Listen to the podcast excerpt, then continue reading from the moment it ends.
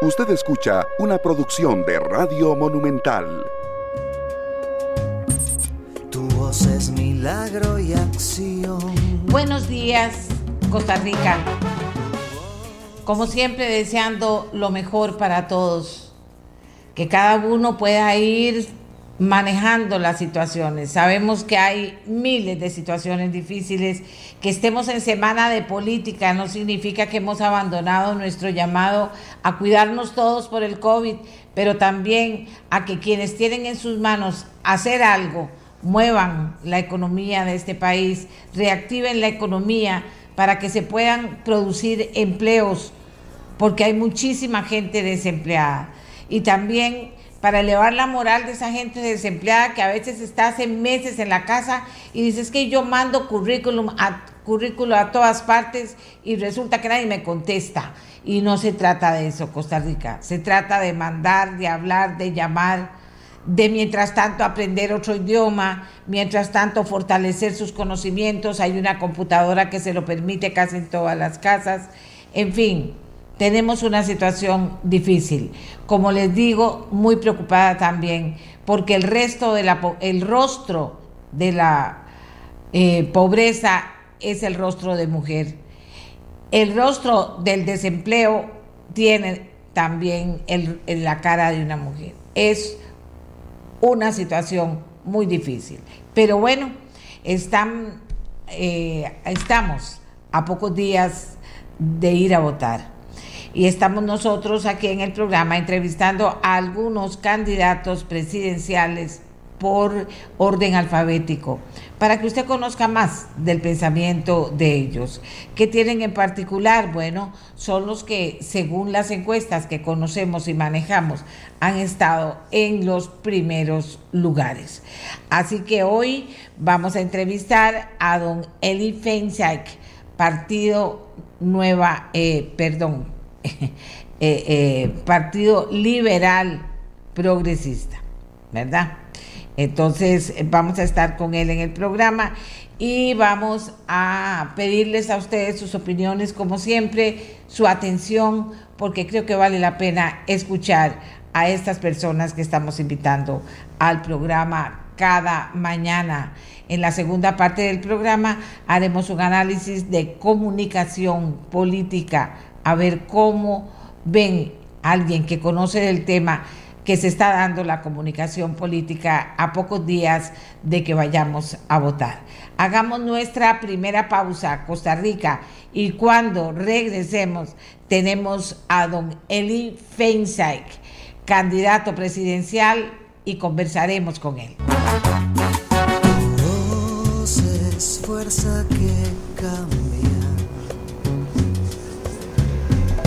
Latido de un corazón. Hoy tenemos como invitado a don Eli Feinsack. Él es el candidato presidencial del Partido Liberal Progresista. Además está en el primer lugar por su partido para diputado por San José. Muy buenos días, don Eli. Gracias por acompañarnos.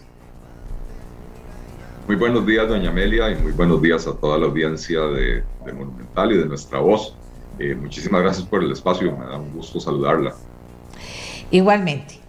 Don Eli, usted llega a las elecciones nacionales con el Partido Liberal Progresista.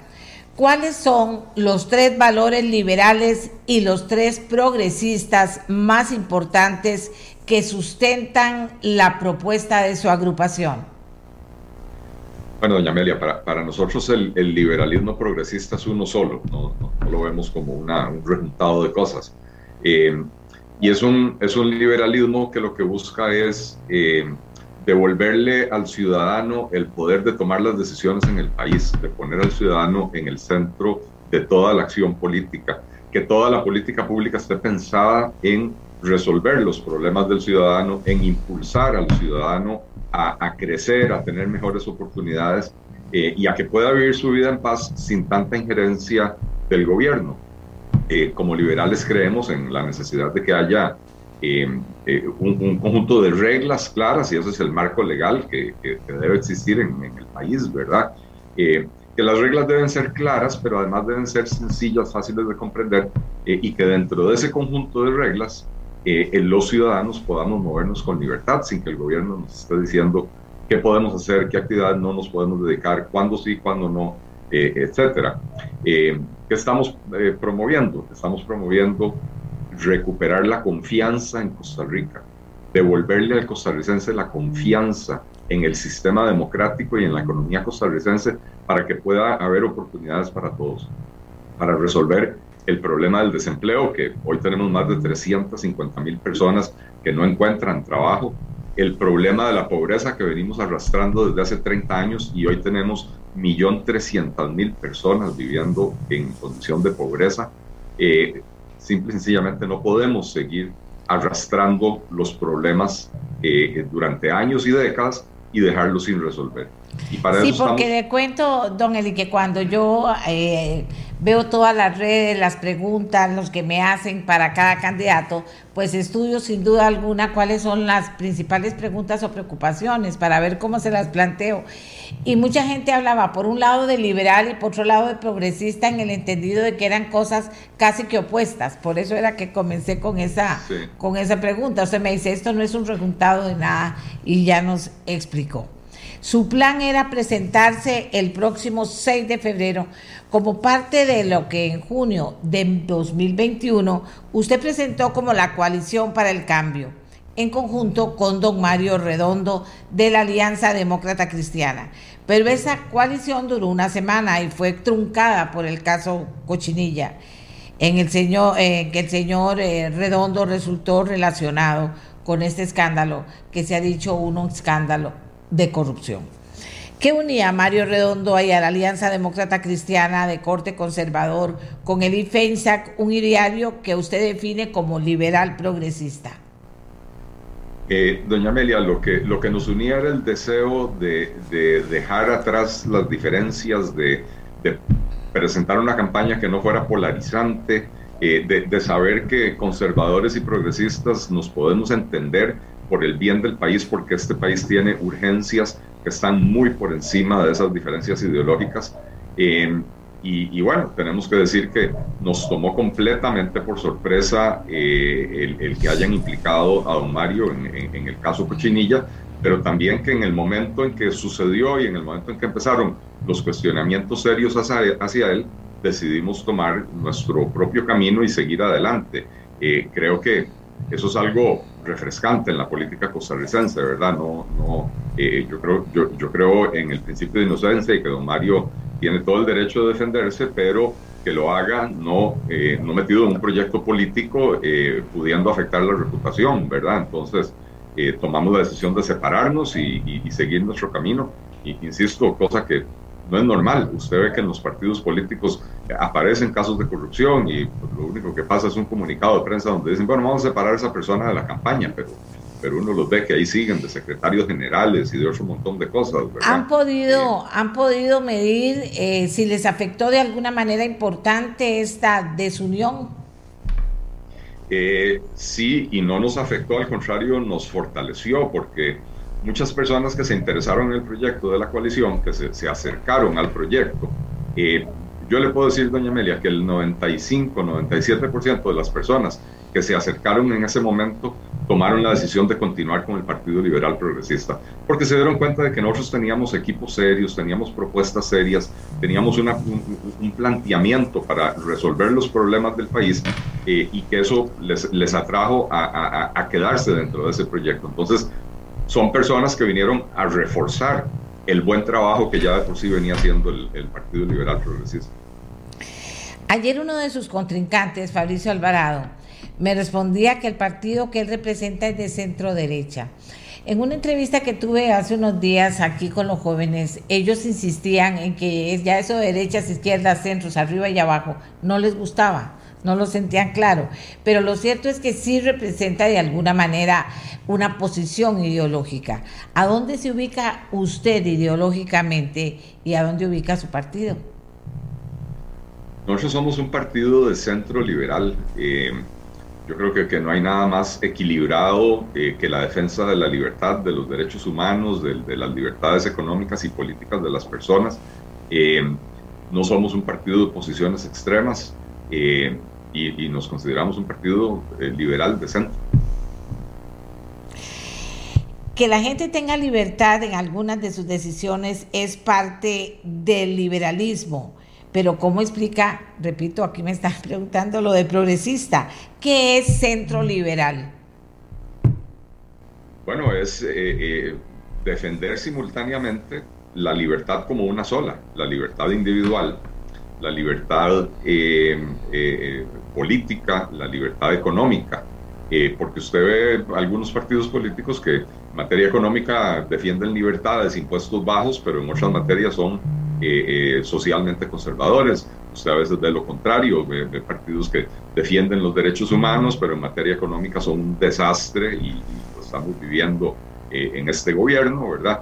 Nosotros somos un partido que, que, por, porque entendemos la libertad como una sola, la libertad individual, la, la libertad política, la libertad económica, los derechos de las personas. Es una sola libertad indivisible, ¿verdad? Entonces, podemos ser liberales y progresistas a la vez. Eh, eh, eh, pero además, doña Amelia, lo importante es que lo que nosotros proponemos es que la vía al progreso es la libertad.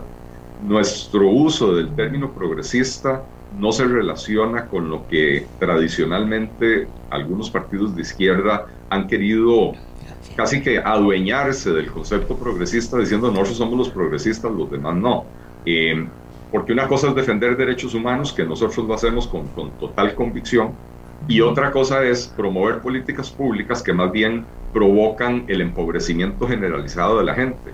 Eso no es progresismo, eso es más bien llevar a la gente hacia atrás. Eh, y entonces nosotros estamos clarísimos que para progresar necesitamos promover eh, las ideas de, la libertad, de un, gobierno más pequeño, una carga fiscal eh, más razonable, un, gobierno al servicio del ciudadano y no al revés, eh, y, con absoluto y profundo respeto por todas las personas, por, por las creencias de todas las personas, por la forma en que se identifiquen, etcétera. Pero entendiendo que la acción política hoy en Costa Rica lo que urge es resolver los problemas de la ciudadanía. ¿Cómo hacemos para poner arroz y frijoles en los platos de todos los niños de Costa Rica? ¿Cómo hacemos para llevarles computadoras y conexión a Internet a todos los niños de Costa Rica para que no se queden atrás en nuestro, sistema educativo? ¿Cómo hacemos para resolver el, rezago de infraestructura del país? Eh, y podríamos seguir hablando del montón de rezagos que tenemos aquí. Entonces, eh, hemos querido, y así hemos hecho la campaña, hemos querido centrar nuestra, nuestra propuesta de plan de gobierno en la solución de los problemas apremiantes que tienen hoy los costarricenses. Eh, don Eli, una, otra de las situaciones de las que está hablando la gente de todos los de, en relación a todos los partidos es el tema económico y la financiación. Eh, hay información pública y en esa información se menciona a un, eh, a un hombre muy importante en este país, uno de los propietarios del grupo Purdi, y se menciona, inclusive se habla del grupo Purdi. Y entonces yo le quisiera preguntar cuál es su compromiso con los diferentes grupos que lo han estado eh, dando gran gran, gran respaldo económico. Bueno, empiezo, doña Amelia, por, por rechazar la forma de presentarlo. Eh, a mí no me está respaldando ningún grupo. A mí me están respaldando individuos que creen que Costa Rica necesita moverse hacia adelante. Eh, usted menciona a don Javier Quiroz, que ciertamente eh, es uno de los dueños de, de Motor y es el principal financista de la campaña nuestra. y don Javier es una persona que ha, llegado a una edad, además tuvo un problema de salud, donde lo ha hecho a él decir, bueno, aquí, de aquí en adelante lo que yo quiero es dejarle a mis hijas y a mis nietos un mejor país. Y él se sentó a analizar cuál propuesta política era la que estaba ofreciendo esa posibilidad y tuvo la cortesía de llamar y decir, me gustan mucho sus ideas, Eli, eh, quiero conocerlo, sentémonos a conversar. Y hoy, esto fue hace, hace dos años, y hoy tengo que decir que me honra con su amistad, un empresario que en los últimos tres años ha salido rankeado en el top 3 de los empresarios de mejor reputación del país, eh, que ha creído en este proyecto y que en ningún momento, doña Amelia, ha pedido nada a cambio. Yo fui muy claro con él, como soy muy claro con todas las personas que ofrecen donaciones. Aquí estas donaciones son por el bien del país, porque usted cree en las ideas que estamos planteando, en las soluciones que estamos proponiendo, y no hay favores y no hay condicionamientos y no vamos a aceptar condicionamientos y prefiero no aceptar el dinero si viene condicionado. Eh, y tengo que decir también que encontré a un caballero que realmente lo, lo ve de esa manera también. Y, y, y, por último, doña Amelia, las finanzas del Partido Liberal Progresista son absolutamente transparentes. La razón por la que usted me puede preguntar por don Javier Quiroz es porque nosotros todas las donaciones las hacemos sobre la mesa. Todas las compras de bonos las hemos hecho con el descuento del 15% que permite la ley sobre la mesa. Y todo absolutamente se lo reportamos mes a mes al Tribunal Supremo de Elecciones de acuerdo a como exige la ley. Y quienes andan tratando de crear una cortina de humo porque algún empresario eh, poderoso de Costa Rica está financiando al Partido Liberal Progresista, que por cierto, doña Amelia, tenemos por lo menos 75 donantes diferentes, si no más, ¿verdad?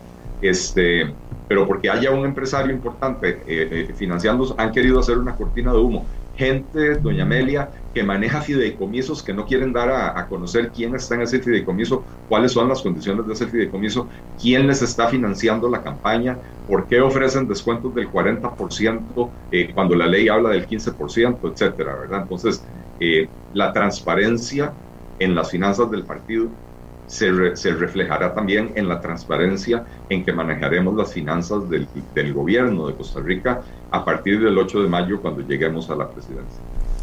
Muchas gracias, don Eli. ¿Usted está a favor de la vacunación obligatoria en adultos? No, yo creo, yo, yo estoy vacunado eh, y, yo siempre le recomiendo a la gente que se vacune.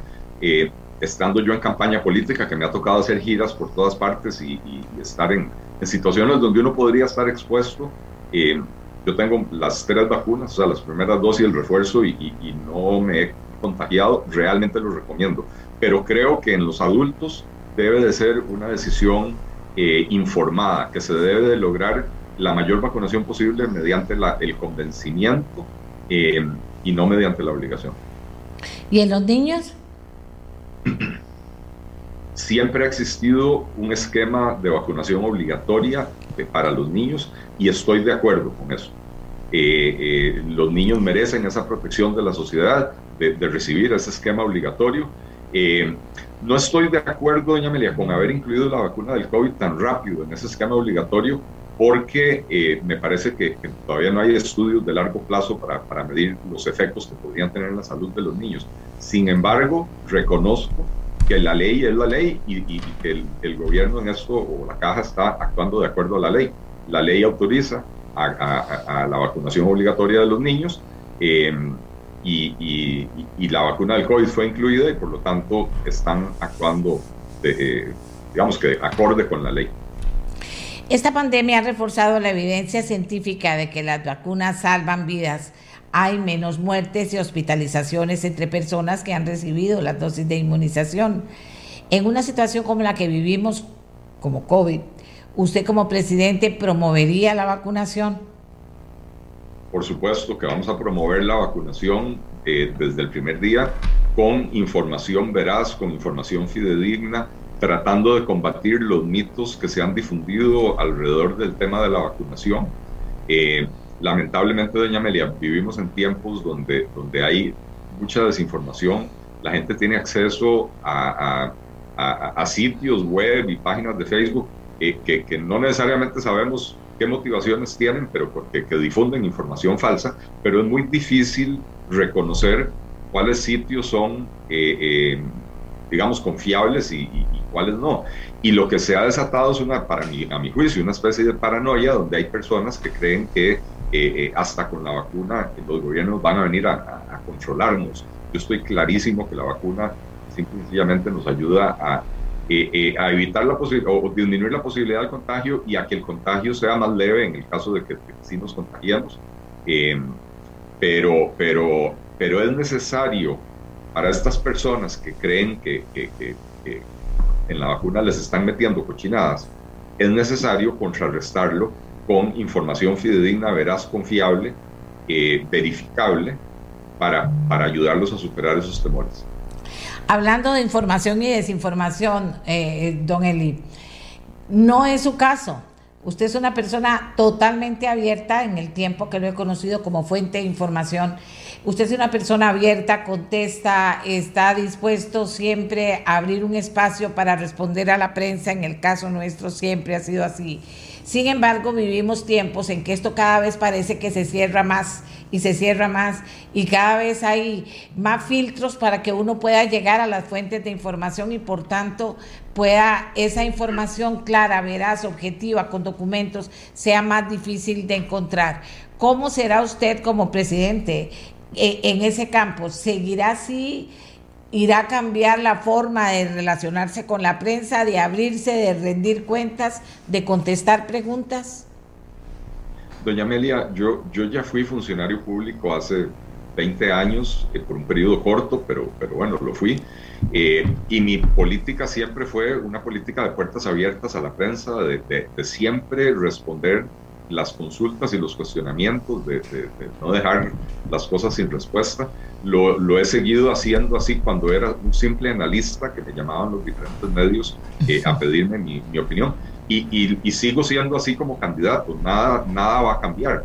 Eh, habrá que entender que las demandas del, del, oficio del presidente de la República eh, le, le, imponen un montón de obligaciones y, y digamos, demandas sobre, sobre el tiempo que tiene que no es que uno va a estar todo el día en el teléfono eh, esperando las llamadas de los periodistas, pero sí vamos a, establecer y así le vamos a exigir a todos los ministros y presidentes ejecutivos una política de absoluta transparencia y comunicación permanente con, con los medios de comunicación. Eh, primero porque eso es un deber nuestro como gobernantes, pero segundo porque también nos sirve, porque los medios de comunicación nos permiten llegarle a, la, masa, a la, población costarricense y cuando tenemos que comunicar cosas importantes, eh, eh, no hay mejor forma de hacerlo que por medio, valga la redundancia, de los medios de comunicación. Y cuando cambian muchas cosas en el país, diría yo, eh, se debe también gracias al esfuerzo y a la investigación de muchos medios de comunicación, a la prensa. Eso es importante para un país también, don Eli. vamos a ver. ¿Usted podría explicar cuál fue la inhabilitación en cargos públicos que recibió como sanción por parte de la Contraloría General? Claro, claro, con mucho gusto. Eh, lo, primero que tengo que decir, porque también andan difundiendo informaciones falsas, yo nunca recibí una sanción por un acto de corrupción. Yo fui miembro de la Junta Directiva del Consejo de Aviación Civil. Eh, cuando nos tocó poner en funcionamiento el contrato de Alterra en el aeropuerto, el contrato de gestión interesada del aeropuerto. Eh, entre las muchas cosas que había que hacer para preparar eh, el camino para la entrada del administrador privado, y tengo que decir, doña Amelia, yo no negocié ese contrato, yo no participé en la adjudicación de ese contrato. Cuando yo entré al ministerio, ya, el ya, ya la licitación se había adjudicado y el contrato se había firmado, así que las condiciones no las fijé yo. Eh, pero nos tocaba a nosotros eh, eh, aprobar un pliego tarifario para que pudiera utilizar Alterra en el aeropuerto, para saber cuánto cobrarle a las aerolíneas por usar la pista de aterrizaje, eh, la iluminación de la pista, los counters, donde uno llega a registrarse, para saber cuánto cobrar de alquiler a las, tiendas que ahí se ubican, etc. El contrato decía que teníamos que usar un índice de precios específico. Y resulta, doña Amelia, que ese índice no existía y entonces el, el órgano fiscalizador, que era el, el, órgano técnico eh, legalmente llamado a asesorar al Consejo de Aviación Civil, le, le, preguntamos qué hacemos. Ese, ese índice de precios no existe. Ellos hicieron su investigación y al final nos recomendaron usar otro índice de precios que medía lo mismo que se pretendía, pero que tenía un nombre levemente diferente. Ese pliego tarifario que, que, nosotros aprobamos como Junta Directiva fue ratificado por la Contraloría General de la República y se puso en funcionamiento. Y resulta, doña Amelia, que dos años después, eh, en medio de un montón de presión política, eh, eh, la Contraloría decide abrir una investigación y después de siete, bueno, como siete años, ahora no recuerdo, como, como cinco años de, estar investigando, seis, cinco o seis años de estar investigando, encontraron que como no usamos el índice de precios que decía el contrato, que no existía, y usamos uno diferente, habíamos cometido una falta. Y por eso, por eso nos sancionaron. No a mí, Eliezer Feinsack, sino a toda la junta directiva de la que yo fui parte. Lo curioso, doña Amelia, es que el pliego tarifario se siguió usando porque, eh, porque no se le provocó ningún daño a absolutamente nadie. No se enriqueció a nadie. Simple y sencillamente se usó un parámetro para fijar tarifas en el aeropuerto. En temas ambientales ahora, usted se ha manifestado a favor de realizar estudios para analizar la viabilidad de la pesca de arrastre cuando ya se ha demostrado el daño a nuestros mares. ¿Usted retrocedería en ese tema eliminando la prohibición existente? No, eh, yo, yo creo que me expresé mal porque la posición mía ha sido muy clara desde hace mucho tiempo, incluso hasta escribí un artículo que lo llamé algo así como, como pesca de votos, arrastre de voluntades, hace, hace dos o tres años. Eh, la pesca de arrastre, no hay forma de hacer sostenible la pesca de arrastre. Yo lo que, lo que, lo que quise decir, y no sé si lo, dije mal, es si se, si se diseña una, una técnica diferente para la pesca de camarón y se demuestra que no es dañina, que no destruye el fondo marino, que no destruye otras especies y que no destruye la actividad económica de otros tipos de pescadores, bueno, la evidencia científica es evidencia científica, pero la pesca de arrastre como tal no es sostenible y no, hay, y, no, y no tiene ningún sentido revivirla. Lo que también sí tenemos que hacer, doña Amelia, es eh, pagar la deuda que tenemos con los ex pescadores de camarón y las expeladoras de camarón porque prácticamente se les dijo de la noche a la mañana, eso que ustedes hacen ya no se puede hacer. Y nadie del gobierno, que es a quien le correspondía, estuvo ahí para ofrecerles eh, alguna actividad económica alternativa, una solución para que pudieran eh, seguir dependiendo de sí mismos para llevar el sustento a sus familias. Y los dejamos al alcance de los, de los narcotraficantes, los dejamos sumidos en la pobreza este es el momento en que nadie les ha ofrecido eh, cursos de capacitación, eh, reconversión productiva, eh, absolutamente nada para ayudarle a este sector. ¿Y tienen su plan de gobierno o propuesta concreta de ayuda a este sector que, como usted muy bien dice, está olvidado de la mano del gobierno? No le, no le escuché la primera parte. ¿no?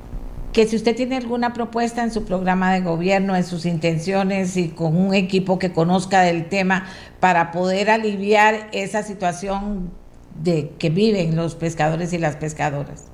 Sí.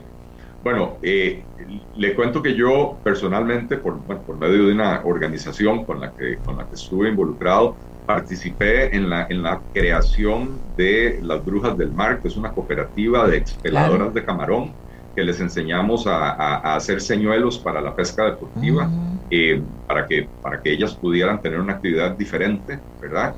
Eh, y estamos trabajando en nuestro equipo de gobierno en diferentes propuestas para eh, desarrollar proyectos como los que ya hay en el Golfo de Nicoya de, de siembra de camarón para, para que los ex pescadores puedan tener esa actividad sin dañar el fondo marino.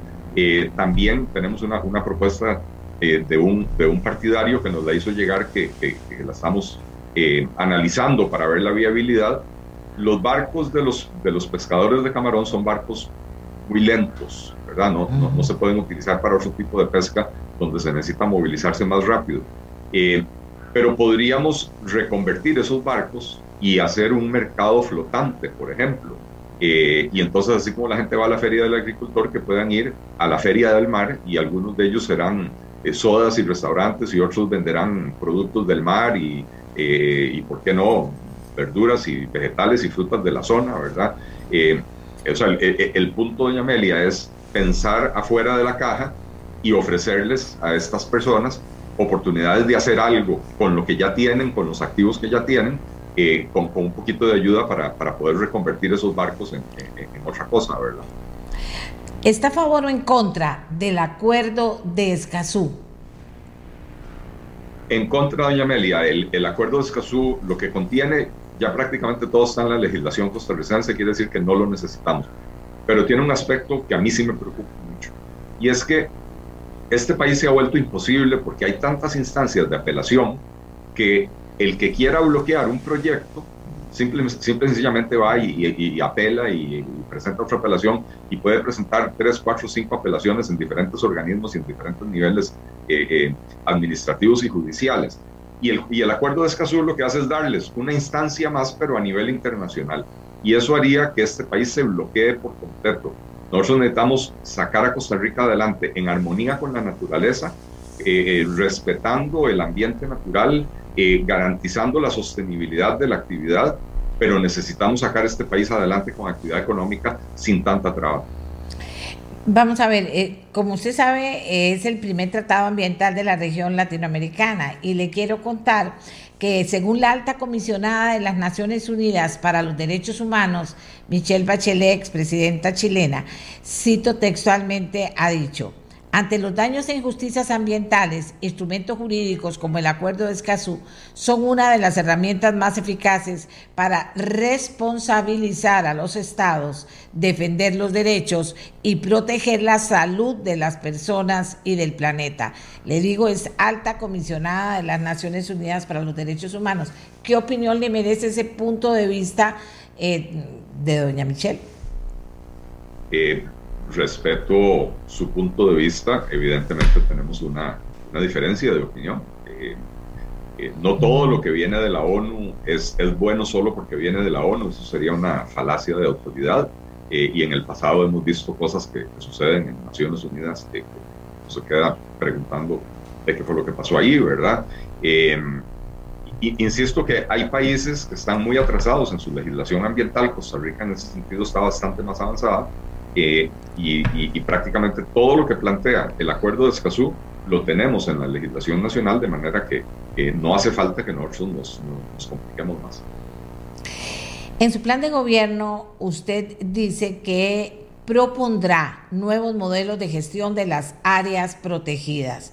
¿Cuáles serían esos modelos? ¿Concesión, privatización, algún otro?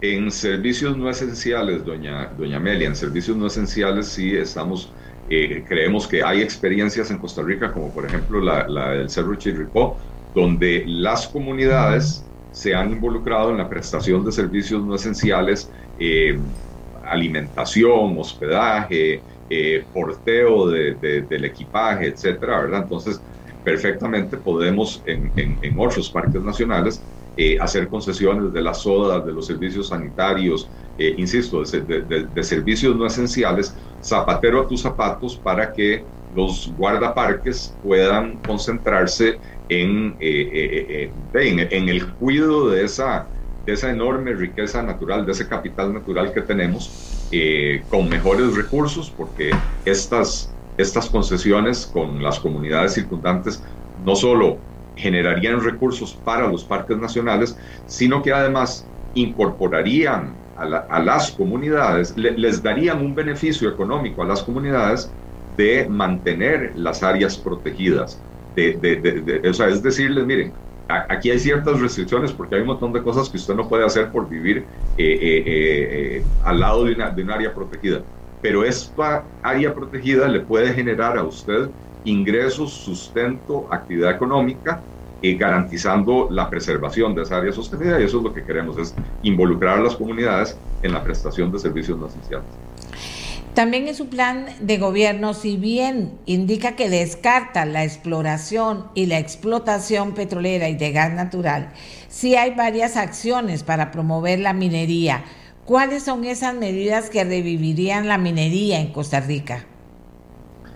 Eh, doña Amelia, estamos en contra de la exploración y la explotación petrolera y en contra de la minería metálica a cielo abierto.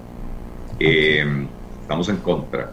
La minería tradicional, como la que se practica en Avangares, la, la, minería de túnel, em, lo que queremos es ayudarle a estas personas que tienen prácticas ancestrales a adaptar sus, sus, técnicas, sus metodologías eh, para que eh, sean eh, más, más amigables con el medio ambiente. Eh, hoy existen eh, diferentes sustancias y materiales que se pueden utilizar para separar los materiales menos, menos dañinas que el mercurio, ¿verdad? Entonces, un poco es capacitación para, para los, mineros tradicionales para que puedan seguir desarrollando su actividad en armonía con la naturaleza. Pero reitero que estamos en contra de la minería metálica a cielo abierto estamos en contra de la exploración y explotación petrolera. Usted promete, y este es todo un tema, la apertura real del sector eléctrico. ¿En qué consiste exacta y puntualmente, don Eli?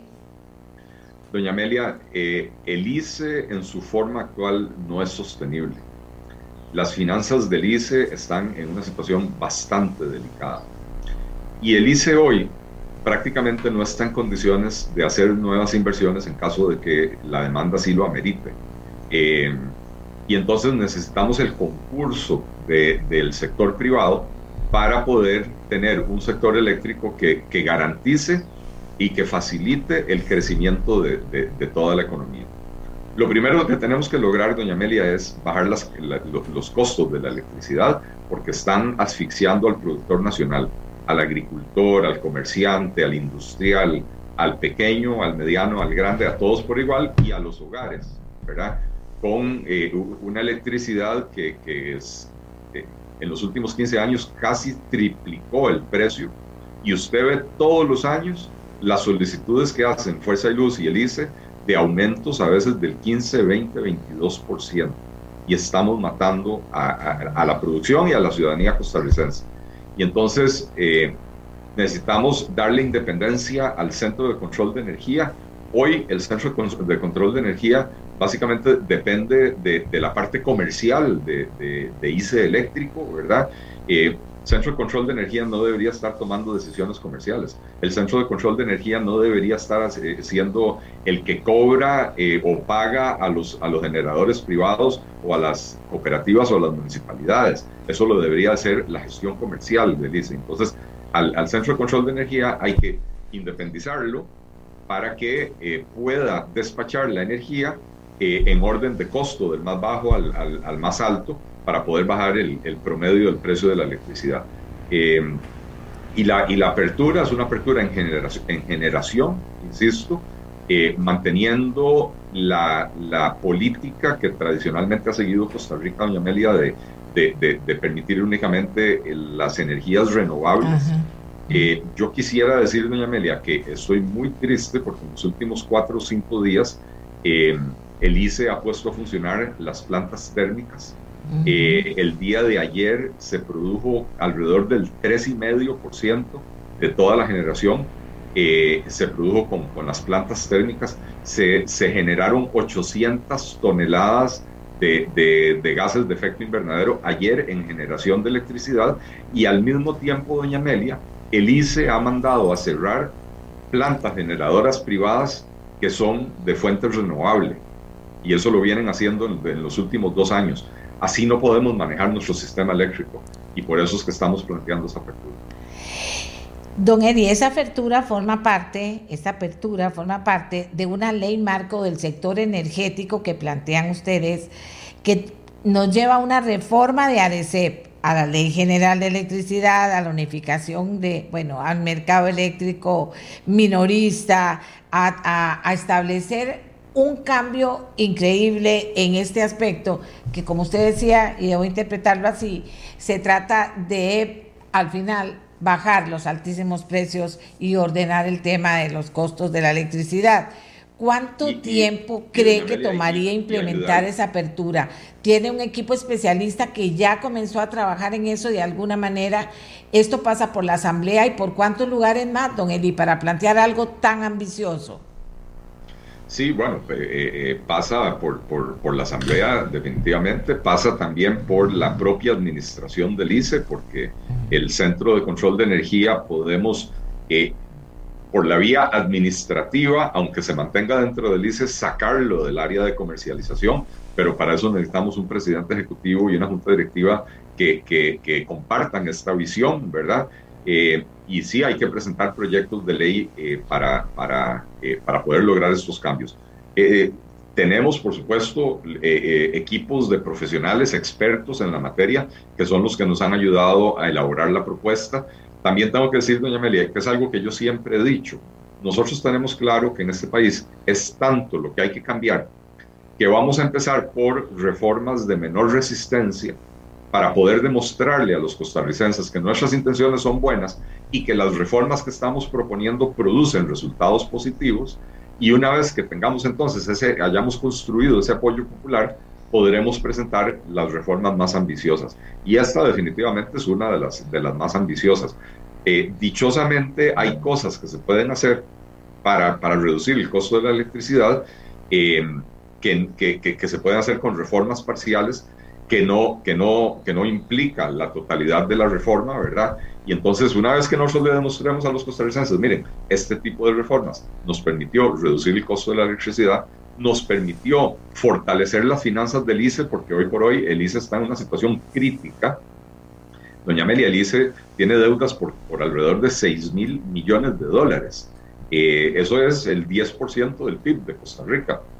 Si nosotros le agregamos eso a la deuda del gobierno, eh, eh, porque no nos olvidemos que el ICE es una, entidad del gobierno, ¿verdad? Eh, las cifras que estaríamos viendo del endeudamiento público andarían por encima del 80%, ¿verdad? ¿Y cuáles, cuáles perdón que lo interrumpa, pero cuáles serían esas medidas que dice usted implementaría, lo podría hacer como presidente, que no serían todas porque no se puede, pero algunas para terminar convenciendo a la gente de que hay que tocar eso más allá? particularmente la, de independizar al, Centro de Control de Energía del área comercial del ICE. Eh, nosotros creemos que en la reforma integral el CENSE tiene que convertirse en un ente independiente porque el CENSE es el operador del mercado y usted no puede tener a, un, a, una, a, una empresa que, es juez y parte, como es el caso del ICE, ¿verdad? Eh, eh, el ICE genera, transmite, distribuye, eh, el ICE planifica, el ICE decide a quién le compra la energía para, para, para vendérsela a los clientes. El ICE es juez y parte. Necesitamos tener un mercado donde haya un ente independiente eh, y el llamado a hacer eso es el, el CENSE, el Centro Nacional de Control de Energía, pero eso sería parte de la reforma integral, ¿verdad? Pero sin hacer esa reforma, mediante eh, decisiones administrativas en el ICE, se puede independizar el CENSE del área comercial para que sea estrictamente un ente técnico que tome decisiones con base en criterios técnicos y no en criterios comerciales del ICE. Y entonces eso, como le digo, eh, lo, lo, lo, que se requiere es de, un acuerdo de junta directiva para, que, para, eh, eh, para poder cambiar esa estructura de esa manera. Bueno, usted proyecta que va a ganar la Diputación por San José, sin duda, don, Eli. Yo proyecto que voy a ganar la presidencia de la República y es va implícito que ganará la diputación por San José. ¿Cuántos diputados cree que, logre su partido a esta altura? ¿Perdón? ¿Cuántos diputados cree que logre su partido a esta altura? Bueno, es, eh, eh, la verdad es que es, diría que hasta irresponsable aventurarlo en este momento porque las encuestas que se hacen son encuestas nacionales con una muestra demasiado pequeña para poder hacer proyecciones eh, provinciales. Este, pero, pero con el crecimiento que hemos tenido en las últimas dos semanas, hemos crecido como la espuma, estamos viendo un, crecimiento también en las provincias, eh, un interés enorme, eh, provincias en las que creíamos que, teníamos eh, poco chance, ahora, ahora ya estamos viendo que, que sí podemos sacar diputaciones, de manera que yo creo que vamos a dar una buena sorpresa el domingo. Y se lo preguntaba porque resulta que parte de los cambios que usted ya nos ha mencionado, algunos, y en este tema de electricidad es muy profundo el tema, eh, hay mucho, mucho, mucho que necesita reforma legislativa y obviamente una fracción más fuerte pues logrará que las negociaciones sean mejores. ¿Cómo vislumbra la próxima Asamblea Legislativa? De acuerdo a lo que usted conoce, a lo que se ha medido y a lo que analizan los expertos también. Eh, yo, creo que va a ser una asamblea parecida, tal vez un poco menos fraccionada que la actual. Eh, yo creo que estas elecciones se están decantando muy claramente entre seis partidos políticos, eh, que, son los que vamos a tener las mayores representaciones en, en la asamblea. y puede ser que por ahí salga algún partido provincial que, que, saque algo, ¿verdad? Creo que va a ser una asamblea también con una conformación de, partidos de centro, centro derecha, eh, tal vez una, un centro izquierda un poco más moderado que lo que, lo que hemos tenido gobernándonos en los últimos ocho años, donde yo creo que se pueden lograr grandes acuerdos. Eh, a mí me, me, me, llama poderosamente la atención que el actual gobierno, doña Amelia, que para mí ha sido un gobierno malo, incompetente, un gobierno débil, con solo 10 diputados, logró que la Asamblea Legislativa aprobara reformas importantes, más allá de que algunas me gustan y otras no, pero, pero logró eh, aprobar eh, hay una reforma fiscal que, que cinco gobiernos anteriores intentaron y no pudieron pasar, la reforma del reglamento legislativo, la reforma del derecho de la huelga, que creo que fue un proyecto importante, la reforma de la ley de Lina, que me parece que es de vital importancia, eh, viene empleo público probablemente en las próximas semanas, de manera que eh, yo sí creo que es muy posible, y entendiendo la gravedad de la situación de Costa Rica, es muy posible encontrar acuerdos importantes en torno a proyectos de ley significativos para sacar a Costa Rica adelante. Bien, el plan de gobierno de su partido, don Eli.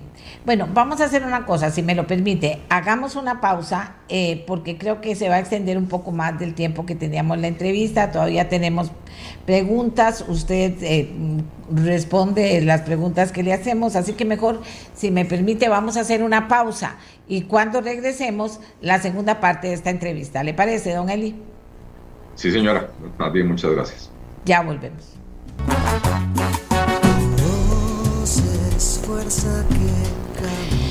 Volvemos en esta entrevista con don Eli Feinsack. Él es el candidato presidencial del Partido Liberal Progresista. Hemos estado conversando sobre diferentes asuntos con él y ahora vamos a la parte final de la entrevista. El plan de gobierno de su partido, don Eli, 206 páginas y 870 párrafos. Según un análisis hecho por el Estado de la Nación, el 47% son propuestas sin desarrollar. No sé si usted ha, revisado este tema. El 32% de los párrafos son propuestas que describen cómo lo van a lograr con algún detalle. Y solo el 2.79% son propuestas con metas cuantificables. Su partido nunca ha estado en el gobierno y usted ha hablado de un equipo con sangre nueva, sin gran experiencia en la administración pública, pero según este análisis, faltaría visión de cómo van a ser las cosas si ganan las elecciones. Eh, doña Amelia, cuando nosotros publicamos el, plan de gobierno, eh, tomamos la decisión de publicar un documento que fuera legible y comprensible eh, cada uno de esos 847 párrafos tiene un documento de, sustento que está a disposición del público. Eh, y, ahí, y ahí hay más detalle y ahí hay más, eh, más propuestas. ¿no? no queríamos presentar un documento de, mil páginas porque, ¿cómo se llama? Nadie, lo hubiera leído, para ser franco, doña Amelia. pero ahí están las propuestas, ahí están los documentos de respaldo. Y, y tengo que decir que tenemos un equipo donde hay una mezcla de experiencia y, sangre nueva, eh, donde tenemos gente que ya ha estado en la función pública, gente que ha hecho muy buena labor en, ese, en, ese, eh, eh, en esa experiencia, y también tenemos profesionales ya con recorrido, ya con experiencia, profesionales que se han convertido en referentes en, sus respectivos campos, pero que no han figurado en la, en la política hasta ahora. Doña Amelia, Costa Rica necesita un cambio, nosotros no, podemos eh, eh, volver a, a, a, los mismos de siempre porque son los que tienen la experiencia, porque la experiencia que tienen es la que nos ha traído a, donde estamos hoy en día, ¿verdad? Eh, hay, hay muchos con experiencia eh, experiencia para robar, experiencia para hacer trinquetes, eh, eh, experiencia para crear instituciones que no resuelven problemas, experiencia para crear programas de gasto público donde el dinero se desvía. Esa no es la experiencia que nosotros queremos, ni es la que necesita Costa Rica. Vamos a ver. Hagamos el ejercicio de definir posiciones concretas en algunos temas que ya están harto diagnosticados, por decirle de alguna manera. ¿Cree usted en la ideología de género, don Eli? Doña Amelia, cada persona tiene una, una, idea, una noción de lo que es la ideología de género. Yo, yo creo que existe una cosa, tal cosa que se llama la identidad de género eh, y, y, cómo se llama, eh, y hay que respetar a las diferentes personas en, en, en su condición, en su preferencia, etcétera. Eh, la identidad de género es, para mí es un hecho, existe, aunque a algunas personas les disguste y aunque algunas personas lo, nieguen. Eh, y creo que además es importante tenerlo en cuenta a la hora de formular políticas públicas que tomen en consideración las diferentes sensibilidades de las personas. La ideología de género es un término, quiero aportar un poquito ahí, que se utiliza de manera negativa y despectiva para cancelar o desestimar la diversidad sexual y de género a la que ha ido abriendo, a la que se han ido abriendo las sociedades, las culturas y las naciones. Entonces usted no condena a lo que algunos llaman la ideología de género. Bueno, es que si, si me la define como me la acaba de definir, entonces sí, yo, yo estoy en contra de, de cualquier método o mecanismo que se utilice para desprestigiar, disminuir o, o, o, quitarles derechos a personas de diferentes orientaciones sexuales. Eh, insisto en que, en que cada, hay diferentes interpretaciones. Si usted le pregunta a otras personas, le, le, van a decir, no, la ideología de género es un invento. Pues yo no me meto en esa discusión, doña Amelia. Yo reconozco uh -huh. la identidad de género, yo reconozco los derechos de las personas, de, de, las minorías sexuales, de las personas que se identifican eh, con diferentes géneros, eh, y, y, y, los respetamos y en las políticas públicas habrá que eh, eh diseñarlas con perspectiva de género también para, para, eh, para poder resolver problemas de larguísima data y ya no, ya no solo por la identidad de género, perspectiva de género desde, desde, desde, desde la, desde la visión de, de problemas de la mujer que no se han resuelto a lo largo de décadas porque las políticas públicas no se han diseñado con esa perspectiva de género, de entender desde los ojos de la mujer eh, y desde la vivencia de la mujer cómo las diferentes políticas públicas les afectan, les benefician eh, eh, o no logran el cometido, ¿verdad? Entonces, más que entrar en una discusión semántica que no, no, no beneficia a nadie en Costa Rica, es importante reconocer los hechos y las realidades prohibiría en Costa Rica las terapias de conversión, que son las prácticas prohibidas médica y psicológicamente para alterar la expresión de género, identidad de género y orientación sexual. Perdón, las, las terapias de, de, conversión. De conversión. Se, se, se, refiere usted a esas torturas que se le hacen a las personas mm. para tratar de convencerlas, por ejemplo, de que no son gay o a eso mm. se refiere? Exactamente, alterar la expresión de género, identidad de género sí, y orientación no, sexual. Por supuesto, eso es tortura. O sea, las prohibiría. Sí. Perfecto. Mencione tres acciones concretas que tomaría en su gobierno para cerrar la brecha de género que afecta a las mujeres costarricenses eh, la pobreza, el desempleo tienen rostro de mujer, el tema de, la de todo lo que tiene que ver con la violencia sexual. Recientemente acabamos de ver en una primera página de un periódico de este país que está preocupada la gente a nivel de la del, del poder judicial porque han ocurrido cosas detestables que luego a la hora de ser condenadas por los propios jueces o por las propias autoridades que tienen que hacerlo, simplemente se ven como algo que pasa y que ya está. En el 2019, las mujeres asalariadas, por tocar solo un tema, ganaron en promedio 10.4% menos que los hombres y estas desigualdades son cada vez más grandes y la pandemia afectó fundamentalmente a las mujeres, don Eli tres acciones concretas que tomaría su gobierno para tratar de cerrar en la medida de lo posible estas brechas que a esta altura no son de, de recibo en ningún, de ninguna manera. Eh, totalmente de acuerdo, doña Amelia, que no son, que no son de recibo. Yo escribí un artículo hará unos 3, 4 años donde hablaba el desempleo con rostro de mujer. Eh, donde decía que hay, hay estadísticas, no de Costa Rica, pero, pero sí de, de otros países de Latinoamérica de otras partes del mundo, eh, que demuestran que eh, incrementar, por ejemplo, la participación femenina en la, en la fuerza laboral tiene un impacto importantísimo en el PIB. Si nosotros pudiéramos llevar nuestra participación femenina, que antes de la pandemia andaba alrededor del 50-51%, a, a, los niveles de los países nórdicos que andaban por el 60%, no es que estamos tan lejos, podríamos, por ejemplo, pegar un salto de 10 puntos porcentuales en el PIB. Entonces, eh, tendría un, un, impacto enorme en la calidad de vida y el nivel de vida de, las personas. Eh, mencionaba anteriormente que tenemos que incorporar la perspectiva de género en el diseño de las políticas públicas, eh, porque si bien la ley en Costa Rica garantiza la igualdad de derechos, no, no garantiza que esos derechos se puedan ser realmente aplicados o aplicables, o sea, tenemos leyes que no, que no, que no se terminan aplicando, ¿verdad?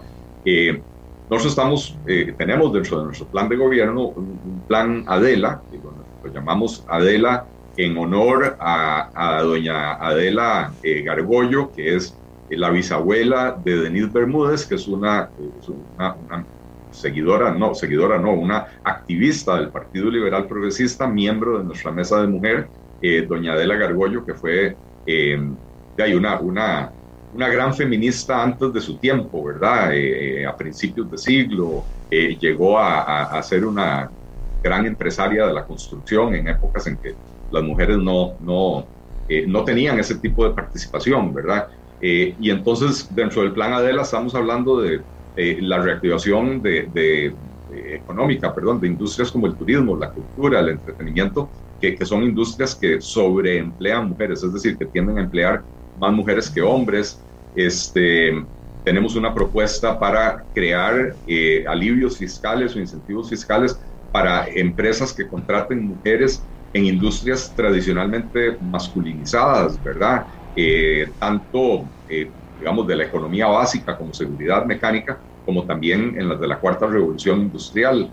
Este, tenemos una candidata a vicepresidenta, doña Rocío Briceño, que es eh, ingeniera informática del TEC, que es una experta a nivel mundial en metodología ágil, y por medio de ella estamos promoviendo el, el, proyecto desde la casa, que es un proyecto de alfabetización tecnológica para mujeres que no pueden salir de la casa eh, para estudiar y no pueden salir de la casa para trabajar porque eh, les toca eh, el, cuidado de los hijos o de los padres o de los adultos mayores, porque no, no hemos logrado en Costa Rica todavía que, que cale el concepto de la corresponsabilidad, ¿verdad? de que los hombres y las mujeres compartamos equitativamente eh, las labores domésticas y entonces, bueno, eh, mientras esa siga siendo la realidad, a las mujeres que están en esa situación, eh, ofrecerles esta, esta oportunidad de alfabetización tecnológica desde la casa en conjunto con Fonatel y con alianzas público-privadas para llevar conectividad y poder llevarles equipo también a las que están en condición de pobreza o en, una condición tal en la que no pueden adquirir estos, estos equipos. Así que eh, eh, el plan Adela tiene más de 10 acciones, ahí le menciono tres eh, de, de, de, memoria, pero, pero hay más. Y yo le menciono una que usted en su calidad de presidente, si llega a ser electo, la podría hacer desde antes tener la lista. Integración de juntas directivas de las empresas públicas más importantes, mitad hombres y mitad mujeres, don Eli. Sí, y no solo de las juntas directivas, del, del el equipo de gobierno, ojalá más de la mitad podamos eh, que sean mujeres, pero sí tenemos el, el compromiso absoluto de, de, de, buscar el 50% de participación eh, en, en, todos los puestos. Tenemos el compromiso y tiene la lista, tiene las listas ya. Bueno, yo no he armado gobierno, doña, doña eh, eh, Amelia, de equipo de gobierno porque, porque uno no cuenta los pollitos antes de que rompan el cascarón, pero el equipo sí lo tenemos, el equipo sí lo tenemos y, y, y tenemos eh, profesionales maravillosos, hombres y mujeres en, en, todos los campos. Hoy, hoy en Costa Rica, eh, hoy no, desde hace muchos años, todas las universidades, excepto el TEC, lamentablemente, gradúan más mujeres que hombres, tenemos mujeres profesionales eh, eh, con, con, habilidades, capacidades, conocimientos y experiencias valiosísimos. Eh, y, y, tenemos, por suerte y por dicha, y porque hemos hecho un esfuerzo por atraerlas, tenemos muchas de ellas en, en, nuestro equipo de, en nuestro equipo de trabajo del Partido Liberal Progresista, que es de donde sacaremos la base de los equipos de, gobierno eh, una vez que, ganemos. A partir del próximo lunes, después de que nos, metamos en la segunda ronda el domingo, ya empezaremos a, trabajar más formalmente en la conformación de esos equipos de gobierno. Pero, doña Mary, a mí me criaron así desde niño, uno no cuenta los pollitos antes de que rompan la casa.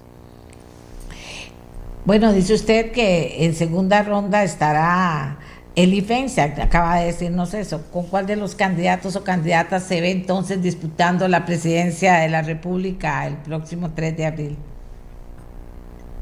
Con el que los costarricenses favorezcan con su voto lo suficiente para meterse también en segunda ronda. Yo no escojo a mis rivales, estamos seguros de que nosotros en segunda ronda le ganamos a cualquiera. Eh, estamos aquí para, para devolverle a los costarricenses la fe en que se puede lograr un cambio para bien, en que podemos mover a Costa Rica hacia adelante, en que podemos tener, eh, volver a tener una Costa Rica de oportunidades para todos, para la mujer, para el joven, eh, para, el, para el pescador, para el molusquero, para la peladora de camarón, eh, para el industrial, para, para el pulseador, para el emprendedor, para absolutamente todos una Costa Rica de oportunidades, una Costa Rica donde haya eh, empleo, posibilidades de emprender, etcétera. Eh, y con nuestro mensaje de optimismo y nuestro mensaje de cambio para bien, el que nos pongan en la segunda ronda, le vamos a ganar. Bueno, usted dice que no escoge a sus rivales, pero sin duda alguna, si pasa a segunda ronda, va a necesitar eh, no a sus rivales, van a necesitar convencer a quienes han estado enfrente suyo en esta campaña para que lo apoyen. ¿En quiénes ve más cercanía ideológica? ¿A quiénes les pediría el apoyo, don Eli? Eh, a todos aquellos que, estén dispuestos a, adoptar la propuesta del Partido Liberal Progresista de cambio para bien, de creación de oportunidades para todos, eh, realmente en este momento no, no, estamos haciendo el cálculo de a quién le vamos a pedir las, las adhesiones, porque mucho dependerá de, de quién pase a, la segunda ronda, ¿verdad? Eh, pero, pero tenemos un espíritu de diálogo, un espíritu de, de, eh, de, poder buscar acuerdos que lo demostramos, doña Amelia, desde, desde antes, cuando intentamos hacer la coalición que, que, que se cayó por motivos lamentablemente ajenos a nuestro control, ¿verdad? Eh, pero tenemos ese espíritu de diálogo y creemos que podemos construir las, las, las grandes coaliciones que este país necesita para, para poder eh, eh, sacar a, Costa Rica adelante. Le voy a decir algo, ya vamos a terminar, hemos hablado bastante, don Eli. le voy a decir algo, los tres candidatos que he entrevistado hasta ahora, en esta semana, han sido enfáticos en algún momento en decir, si no hay un diálogo nacional, esto no va a caminar. Alguno en algún momento dijo, no me puedo comprometer más allá porque esto depende finalmente de un diálogo nacional. Entonces, este tema del diálogo nacional se convierte en algo impresionantemente importante y depende precisamente de qué actitud van a tener los que ganen para buscar a los que perdieron y los que perdieron poder querer apoyar y los costarricenses apoyar un programa de gobierno que finalmente sea el que gane, como es en una democracia, porque aquí todo el mundo tiene que aportar.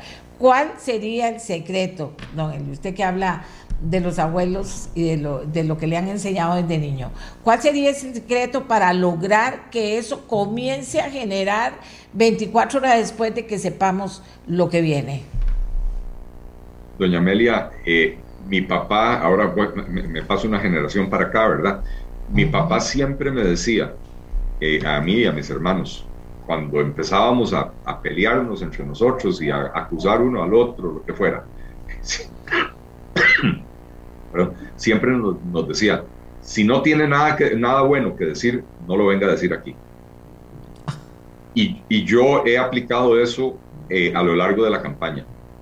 Los costarricenses han visto que yo he sido una persona que ha llegado a los debates a proponer, a diferencia de otros candidatos que lamentablemente en su desesperación llegan a atacar, a inventar cuentos, a tratar de destruir al rival en vez de levantar su propia propuesta. Y como hemos sido una, una, campaña que no se ha dedicado a insultar, no se ha dedicado a atacar, no se ha dedicado a, a, a, andar en ese plan, mantenemos una buena relación con prácticamente todos. eh, incluso con los que son ideológicamente más, más distantes de nosotros. Eh, yo en lo personal mantengo una relación cordial con casi todos los candidatos, los que he tenido la oportunidad de conocer, porque francamente hay varios que nunca los he visto, ¿verdad? Eh, y creo que esa es la, la, primera base del diálogo, que haya por lo menos un, un buen ánimo entre las personas, de que si yo levanto el teléfono y tengo que llamar a cualquiera de ellos y decirles, mira, eh, gané, estoy en segunda ronda, sentémonos a conversar, que esa persona diga, sí, claro, con mucho gusto, tomémonos el café, en vez de que me diga, andate a la porra porque te pasaste toda la campaña hablando basura de mí. ¿verdad? Eh, de manera que si hay un partido político y si hay un candidato presidencial que ha demostrado ese espíritu de diálogo, de respeto, de decencia, que ha buscado eh, eh, por todos los medios evitar la polarización, a pesar de que la polarización produce réditos políticos. Hemos sido responsables a lo largo de toda la campaña. Si hay un candidato que ha buscado esa responsabilidad, soy yo, y creo que voy a tener la, estatura, tengo la estatura moral suficiente para convocar a un gran diálogo eh, donde participen muchos sectores. ¿Muchos sectores o todos los sectores, don Eli? Los que se quieran sumar, doña Amelia, eh, este es un país libre donde habrá gente que por algún motivo no se querrá sumar eh, y, no los vamos a obligar, pero vamos a buscar los, los, los, más amplios acuerdos posibles para, para, para, poder avanzar. Yo creo que uno tiene que tener eh, en, en esto claridad de cuáles son sus propuestas para poder guiar el diálogo eh, para que lo que resulte de ese diálogo sea eh, eh, una propuesta coherente y no un arroz con mango impracticable, ¿verdad? Y ahora sí, ya para terminar, claro, que no resulte un arroz con mango, que haya respeto de punto de partida, pero ¿cuál sería esa primera propuesta, don Eli, que usted piensa o sueña, pero piensa claramente que propondría a esos que se sumen a querer establecer un diálogo que haga caminar este país? Eh, desentrabar la economía de este país, doña Amelia, reactivarla, entendiendo que para poder reactivarla hay que recuperar la confianza y que para recuperar la confianza uno, tenemos que cambiar la actitud que ha, que, ha seguido eh, eh, los gobiernos desde hace muchos años, la actitud de persecución a todo aquel que quiere producir y trabajar en este país. Eh, tenemos que invitar a que la gente quiera trabajar y producir. y que para recuperar la confianza, entonces necesitamos cambiar esa actitud, pero también necesitamos eh, reducir los costos de producción en Costa Rica, que es un eje fundamental de nuestro plan de gobierno, el costo de la electricidad, el costo de los combustibles, las tasas de interés, las cargas sociales, eh, que necesitamos simplificar el aparato estatal para que no haya tanto trámite, tanta, tanta burocracia, pero además, doña Amelia, para que los servicios públicos se brinden con mayor eficiencia y que los recursos que destinamos para la política pública le lleguen a los beneficiarios, a los ciudadanos, y no que se queden en la capa burocrática. Y tercero, doña Amelia, la necesidad de aliviar la carga de impuestos eh, a los costarricenses. Los costarricenses ya no aguantan más impuestos, tenemos una cantidad eh, insólita y estúpida de impuestos eh, que, lo que hacen es obstaculizar la, actividad productiva, obstaculizar la generación de empleo, encarecer la vida de los costarricenses y encima de todo no le dejan casi nada al, al, gobierno. Entonces, eliminemos los impuestos eh, improductivos y concentremos los esfuerzos de Hacienda en aquellos otros impuestos donde eh, se puede recaudar más con un mejor esfuerzo recaudatorio. Entonces, con esos ejes eh, de, para recuperar la, la, confianza y reactivar la economía rápidamente, creo que podemos lograr un, un primer consenso para poner a Costa Rica a moverse hacia adelante otra vez. Muchas gracias a don Eli Feinsack. Él es el candidato presidencial del Partido Liberal Progresista. Como hemos hecho con eh, tres candidatos hasta ahora, lo haremos con otros de aquí al fin de semana. Estaremos propiciando que usted los conozca mejor, los oiga mejor y haciendo las preguntas que se han vuelto en algunos casos conflictivas, en otras cosas, en otros temas no habíamos escuchado aterrizajes concretos para que usted, amigo y amiga, sea quien tenga las mejores herramientas para tomar sin duda alguna la mejor decisión el día de las elecciones. Muchas gracias, don Eli. Muchas gracias a usted, doña Amelia. Eh, un saludo eh, cordial y caluroso a toda la audiencia de Nuestra Voz. Y recordarles que este domingo se juega muchísimo más que quién va a ser el presidente en los, los, próximos cuatro años. Este domingo se juega el futuro para los próximos por lo menos 30, 40 50 años eh, y es importantísimo que todos salgan a votar por el partido de su preferencia, pero no dejen que otros tomen la decisión por ustedes. Yo los invito a que voten por el Partido Liberal Progresista, el de la bandera anaranjada con la palomita blanca, eh, para que juntos movamos a Costa Rica hacia adelante, para lograr el cambio para bien para que podamos volver a soñar y a tener una Costa Rica de oportunidades para absolutamente todos. Muchas gracias. Muchas gracias. Amigas, amigos, si hacemos una pausa. ¿Qué es comunicación política? ¿Qué herramientas tiene para permitirle a usted analizar lo que está pasando y también decidirse a ir a votar el próximo domingo? Tenemos a un experto en el tema que nos va a ayudar con él. Así que quédese con nosotros, hacemos una pausa y ya regresamos.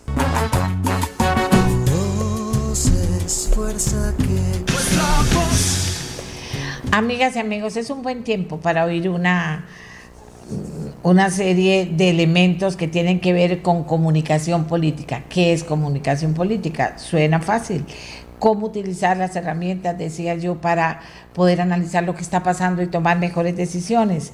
Voy a presentarles al doctor Carlos Brenes, él es doctor en comunicación política, fue investigador en el Centro de Investigación y Estudios Políticos de la Universidad de Costa Rica y también en el Instituto de Investigaciones Psicológicas de la Universidad de Costa Rica. Actualmente coordina el área de comunicación política en Flaxo, Facultad Latinoamericana de Ciencias Sociales. Carlos, buenos días, gracias por acompañarnos. Comencemos con este tema de qué es comunicación política para ir después a cómo nos ayuda a entender mejor lo que está pasando. Adelante y gracias por acompañarnos.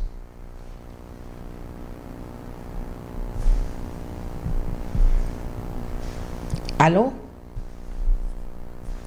Eh, Carlos, eh, hay que activar el micrófono.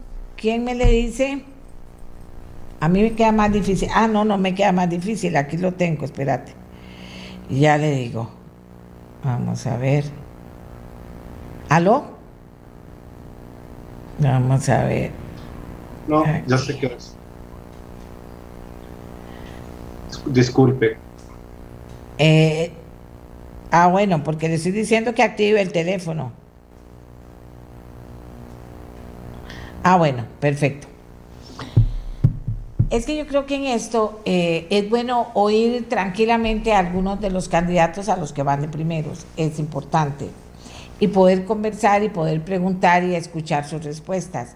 Pero también es importante escuchar a, digamos, personas que son científicos del estudio de las personas y de la comunicación porque la comunicación se ha convertido en algo muy importante eh, y cada vez ayuda más a que mucha gente finalmente pueda tomar su mejor, eh, eh, pueda decir, bueno, sí voy a ir a votar y voy a votar por tal persona y tengo los suficientes elementos de juicio para hacerlo. Entonces, por eso investamos a Carlos Brenes. Caso de que él tuviera problemas tecnológicos con la computadora, que a veces pasa y a la hora del programa pasa muchas veces. Podríamos llamarlo por teléfono y poder conversar con él con una foto mientras se resuelve el tema. Entonces, eso es lo que voy a hacer de inmediato. Exactamente. Y pudiéramos tener una imagen y ya resolvemos rápidamente el problema. Vamos a ver, aquí está.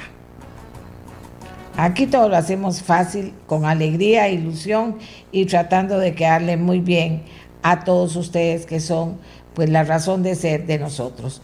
Aquí te, ajá.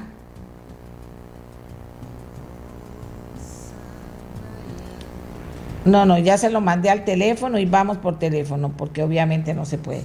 Ok, vamos. Eh, entonces, repito, Carlos Brenes, él es doctor en comunicación política, ha estado investigando en estudios políticos en la Universidad de Costa Rica y en investigación psicológica también en el Instituto de la Universidad de Costa Rica y actualmente está en la Facultad Latinoamericana de Ciencias Sociales que eh, Flaxo, se conoce como Flaxo, y ahí está a cargo del tema de comunicación política. Este, em, esta situación. Doña Amelia. Ya, Carlos. Doña ¿Aló? Amelia, buenos días. Buenos días, buenos días. Adelante, Carlos. ¿Cómo está? Disculpe, qué pena, tuve un problema de audio imprevisto. Sí, pero estamos listos ya. ¿Qué es comunicación política y cómo puede ayudar en este momento a la gente, Carlos? Buenos días y adelante. Sí, eh, bueno, eh, muchas gracias por la invitación. Bueno, eh, en política, la gente muchas veces cree que la comunicación política es la comunicación que hace eh, el gobierno, por ejemplo, que, que, hace la Asamblea Legislativa, que, que hacen instituciones dirigidas hacia el público. Pero hay que comprender que, que, la comunicación política en verdad comprende eh, todo el flujo de la información y la comunicación sobre asuntos públicos y políticos y cómo se produce, cómo se comparte y, y, cómo se consume esa información que va pasando desde diferentes públicos de la ciudadanía, ¿verdad? y que muchas veces son mediados y mediatizados, por ejemplo, por los medios de comunicación, ¿verdad? Son como o por las redes sociales, que son esos, nodos, esos nodos, digámoslo así, que conectan, eh, por ejemplo, la, institucionalidad, ¿verdad? Eh, conectan a candidatos, a partidos políticos con diferentes grupos eh, de la sociedad. Bien, ¿qué está pasando en este momento, Carlos, desde la perspectiva de la comunicación política? Eh, bueno, eh, en este momento lo que está pasando es que pareciera que si, si, si, uno ve las encuestas en Costa Rica en este momento en la elección, es que la comunicación como tal, si ves el gran número de, personas indecisas, ¿verdad? La comunicación no está ayudando necesariamente a ayudarle a la gente a, tomar una decisión, ¿verdad? Eh, parece tal vez uno puede argumentar, ¿verdad? Como, como usted bien lo decía en la, en la entrevista anterior, ¿verdad? Que es la calidad de la, de la comunicación. Eh, yo creo que el, el, el, costarricense que va a votar no quiere eh, campañas negativas eh, con ataques o con culpables o, con diagnósticos, sino que quiere saber, quiere propuestas concretas sobre el cómo, el cuánto y el cómo el, ¿verdad? Y, el, y el, eh, pues el cuándo. Eh, pero también puede ser que hay mucha comunicación, hay mucha información, ¿verdad?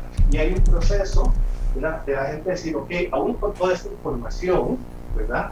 Este, ese proceso reflexivo de la toma de la decisión eh, sobre quién votar es difícil para las personas de la cultura en la que estamos actualmente. ¿verdad? ese podría ser un proceso aparte. Lo que sí se podría hablar también de comunicación política, porque comunicación política es también cuando dos personas, ¿verdad?, hablan sobre política, ¿verdad? Eso es un, tema de la comunicación política. Y a diferencia de lo que hemos visto, digamos, en años anteriores, ¿verdad? Cuando había eh, debates muy encarnecidos, porque quizás había elecciones polarizadas y la gente debatía para convencer o tal vez para defender lo que es mi, punto de vista, lo que estás viendo es muchos indecisos que están, que están abriendo y están pidiendo apoyo eh, social, diciendo, mira, no sé por quién votar, ayúdenme, ¿verdad? Entonces, es un tipo de comunicación más interesante que, la gente quiere hablar en este momento sobre política para ayudarse a tomar una decisión. ¿Y qué cree usted que está pasando? ¿Por qué ha durado tanto la gente que ya estamos a una semana y se, seguimos escuchando a la gente hablando de esa manera? seguimos al joven diciendo que va, no me he decidido todavía. No sé si usted ha estudiado lo que ha pasado anteriormente en otros procesos, pero en este caso, yo que he visto muchos procesos, me parece que es una, que una circunstancia diferente a las anteriores. Hay gente que dice que porque hay muchas personas participando y que eso ha abierto eh, o ha fortalecido la inseguridad de tomar una decisión. Otras personas dicen, pues no debería ser así, si ya se han ido eh, conociendo por lo menos algunas, algunos de los candidatos bastante bien, otros no. ¿Será que era necesario conocer a todos? ¿Cómo, cómo lo ven ustedes? Tres maneras. La, primera, desde hace ya muchos años, eh, usted, usted sabe que las lealtades partidarias han venido abajo. Eh, cuando yo era niño, en las épocas del bipartidismo, ¿verdad? Eh, lo que tenían que hacer los partidos más que todo era hacer que sus votantes salieran a votar. Porque si, si se salían a votar, yo sabía que yo tenía voto de ellos, ¿verdad? ya desde hace dos elecciones se ve que hay menos lealtades partidarias, que las personas son votantes más flotantes, ¿verdad? Que inclusive pueden votar por un, un partido en una campaña y otro en otra. Ahora, también hay que entender la coyuntura del país y cómo la ciudadanía vive la coyuntura del país desde hace años. Mendes, eh, usted y yo lo hemos conversado hace, hace años, por ejemplo, cuando hay encuestas de, pues, del CIEP, donde la gente era muy pesimista sobre el rumbo del país, eh, ¿verdad? Muy pesimista sobre la situación socioeconómica, donde la gente mencionaba precisamente el desempleo, este, el costo de vida, o sea, problemas estructurales que los gobiernos de turno no estaban resolviendo y que a la vez había una baja confianza en instituciones importantes que en este momento están en juego en las instituciones. Por ejemplo, los partidos políticos, ¿verdad? Y la Asamblea Legislativa. Entonces, la gente también tiene dudas porque de mucha oferta electoral uno puede decir, bueno, es, bueno, pero para la gente no necesariamente más es, es mejor. Este, claro, hay 25 candidaturas y es probable que la gente de entrada descarte la mayoría, ¿verdad? Y se limite, pues al final de cuentas, a seis opciones, vaya bajando y, al final se quedando entre dos y tres. Pero la, la, decisión no es completamente fácil, porque la gente puede ser que no esté completamente decidida, digamos el 100%. Yo confío en este candidato, en este partido, en este proyecto puede darle. Entonces, en cierto sentido, este, la gente también tiene que dar un bono de fe, ¿verdad? En que voy a, voy a votar por esta persona pero bueno, hay, hay una parte de mí que no está tan, tan, tan eh, segura, me gustan unas cosas, otras de otras, otras no. Eh, pero voy a darle ese bono de fe. Eh, y que ese bono de fe, como, como ya lo hemos visto en, en gobiernos anteriores han ganado elecciones, se, se puede quitar rápidamente. entonces, sí, sí, sí, sí está, yo siento que la gente está como un proceso de mucha ansiedad porque a pesar de la gran oferta electoral, a pesar de que ha sido una campaña, ¿verdad?, donde ahora en estos tiempos tenés información de los candidatos en redes sociales, en, en los medios de comunicación, en la calle, en vallas, etcétera, no necesariamente eso te, te ayuda, ¿verdad?, a tomar una decisión, sino conforme pasa el tiempo tengo toda esta información, pero no sé para mí cuáles son los criterios correctos para tomar una decisión que sería correcta para mí. Y conforme pasan los días, puede haber mayor ansiedad y puede ser que el día de la elección la, la persona esté preocupada. El peor escenario podría ser que esté frente a la papeleta y que decida en ese instante, ¿verdad? Por algún pensamiento inconsciente que ha ido acumulando en el tiempo. Sí, ayer conversaba con algunas personas y me hablaban de eso. Dice, no es la primera vez que me pasa que no sé por quién votar. Y llegado el momento, llego a, depositar el voto y en ese momento, no sé cómo, sí tomo una decisión. Eh, eh, eh, tomo una decisión y después te digo, pero ¿por qué voté por esa persona? Y comienzo a reflexionar, pero ya después de que voté, como usted menciona el inconsciente, por eso se lo digo. Dice aquí una persona, doña Amelia, es sano para una democracia tener 25 candidatos. ¿Por qué no exigirles convención interna y que tengan un porcentaje de participación del, padrón electoral? si no llegan a ese porcentaje, no tienen derecho a las presidenciales, como se hace con la deuda política. ¿Qué piensa el comunicador político de este aporte que nos hace el doctor Montero? Eh, bueno, eh, yo creo que ahí había argumentos normativos y argumentos democráticos para estar a favor o en contra de eso, eh, pero quizás lo podemos comparar con sistemas parlamentarios. Usted sabe que eh, pues Holanda ¿verdad? tiene un sistema parlamentario. Es, es un, y, y, es, es un sistema que actualmente tiene 19 partidos, seis menos de los que aquí hay en Costa Rica en este momento. Y, usted sabe que cuando hay elecciones pueden tomar hasta tres meses, ¿verdad? Eh, los, los, partidos de acuerdo a los asientos que, ganaron en el Parlamento para tomar una decisión. Este, aquí al final de cuentas, este, eh, yo, yo sí considero que, que, se debe permitir ¿verdad? que haya toda la oferta electoral. Eh, yo, yo sí creo que es bueno ¿verdad? Que, que los costarricenses y más costarricenses en el futuro em, participen política electoralmente, ¿verdad? Ojalá que haya una, una eh, formación adecuada, ¿verdad? Em, eh, una em, eh, formación programática e ideológica de partidos políticos. Y, y, si usted lo ve, es el mismo electorado, aunque sean muchos, estamos a esta instancia una semana, y aunque son 25 partidos, ¿verdad? Este, la, se sabe que la decisión, que, que, la gente no, no está pensando en 25 en este momento, ¿ves? Puede estar pensando en 4, 5, 6. la, misma ciudadanía, ¿verdad? Va como, como que eliminando un montón y al final esa entre los indecisos, podemos, podemos subir. no se hace porque hay 25, ¿verdad? Sino porque son ciertos 3, 4, 5. Aquí me dicen también, tengo claro quiénes no quiero que queden, pero lo que no tengo claro es quién quiero que quede. Carlos. pues del costarricense. Es que si usted lo ve, ¿verdad? Eh, el, el, costarricense ama la democracia y el costarricense es muy inteligente a la hora de ir a votar, ¿verdad? Pero cuando ya un gobierno electo entra, es donde empiezan los balazos, que a veces se da, ¿verdad? Si, si, si recuerda hace cuatro años, fue electo don Carlos Alvarado, y ya en septiembre, ¿verdad? A pocos meses después ya, ya estábamos con la huelga de los educadores.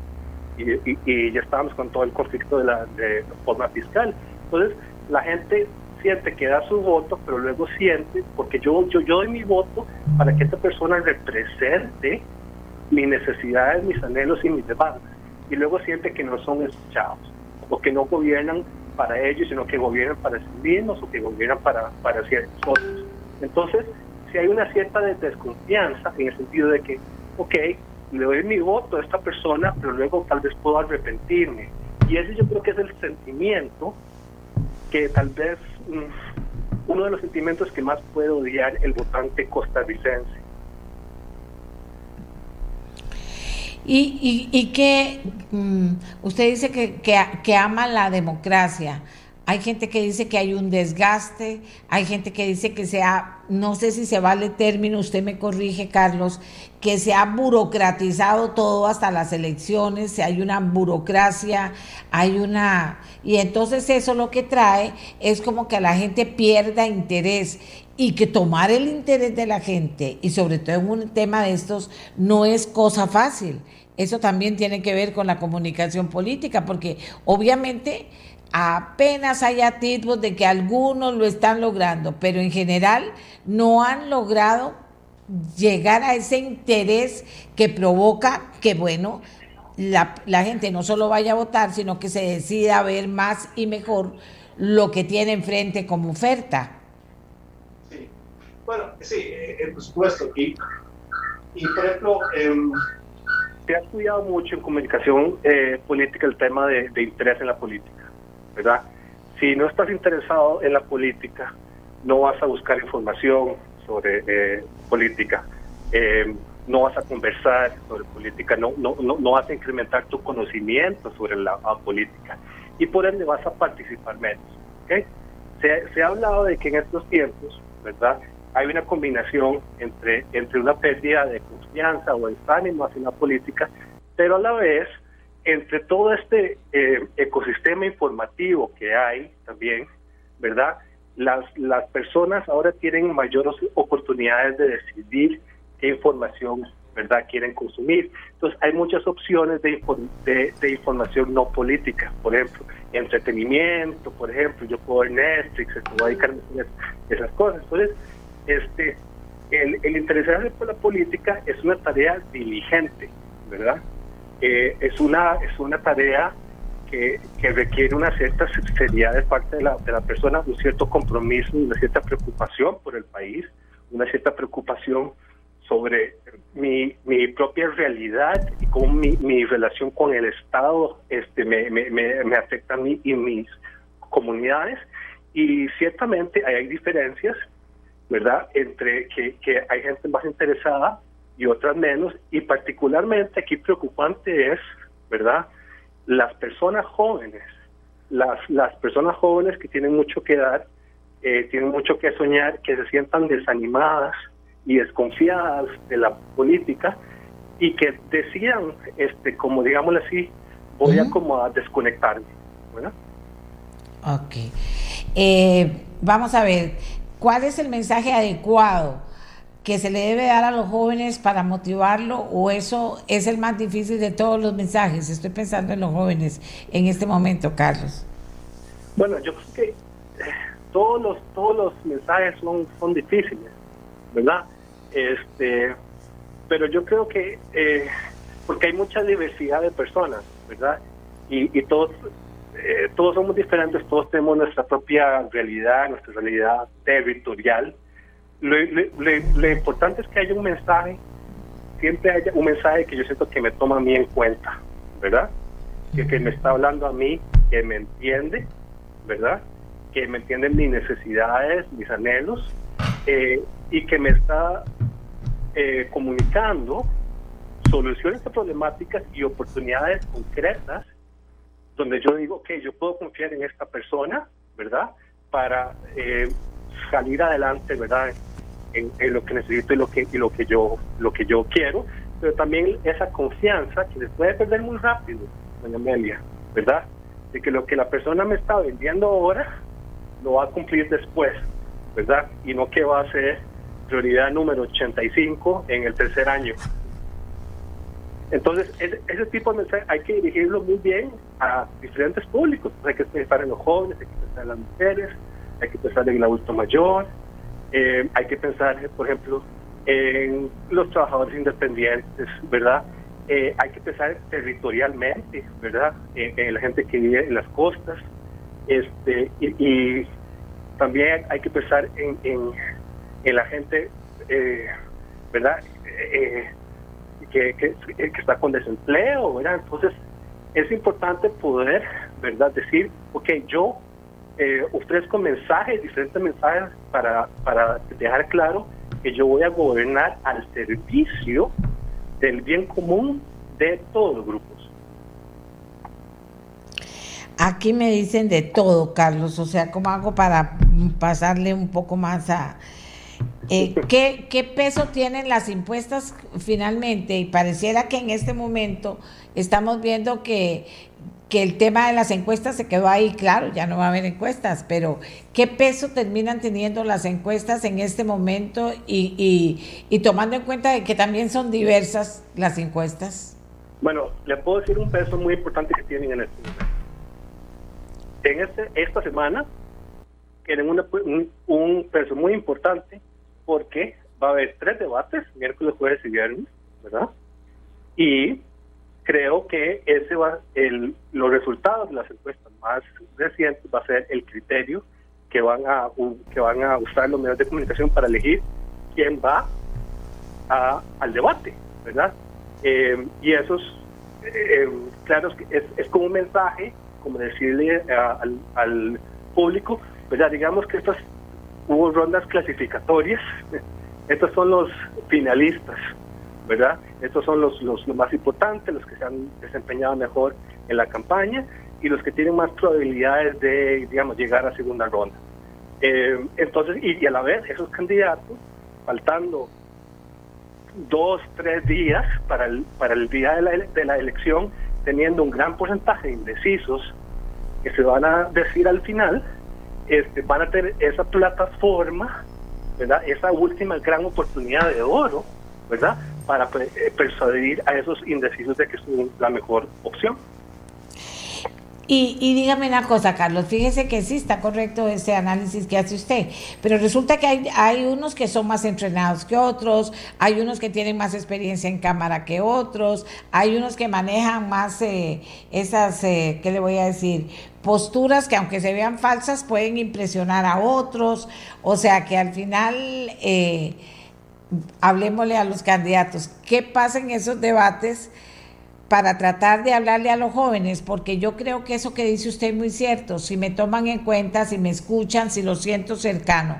Entonces, ¿cuál debería ser el tema de poder hablar a los indecisos y hablemos de los indecisos jóvenes? Ok, bueno, en el caso de los indecisos jóvenes, eh, yo, yo creo que hay que enviar un mensaje, primero que todo, que no sea adultocentrista, ¿verdad? De que yo sé digamos, como decir, yo sé que es lo mejor para usted. eh, eh, si no, tiene que ser eh, asumir una postura más horizontal, ¿verdad?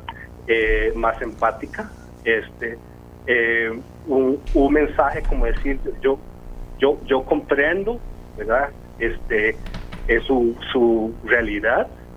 Em, y sí, o sea, y, y darle este, mensajes concretos, claros, al punto, este, cuantificables, eh, que se digan en el tiempo, de que digan cómo, cuándo y, y de qué manera van a, a, solucionar o a, ofrecer oportunidades, ¿verdad?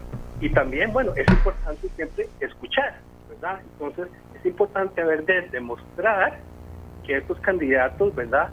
Han escuchado a estos grupos, ¿verdad? Y que lo que proponen no es lo que se les ocurrió con su equipo de expertos, ¿verdad? Sino que han escuchado a este grupo tan importante. Bueno, pues bien interesante, Carlos. Y, y dígame una cosa, aquí mucha gente pregunta, pero es que hay gente que ya decidió y toda la vida ha decidido por el mismo partido, ya decidió por eso.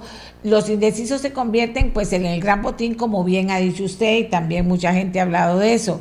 Y el, pero el tema también, usted también lo señalaba, que hay gente que se espera al final, ¿verdad?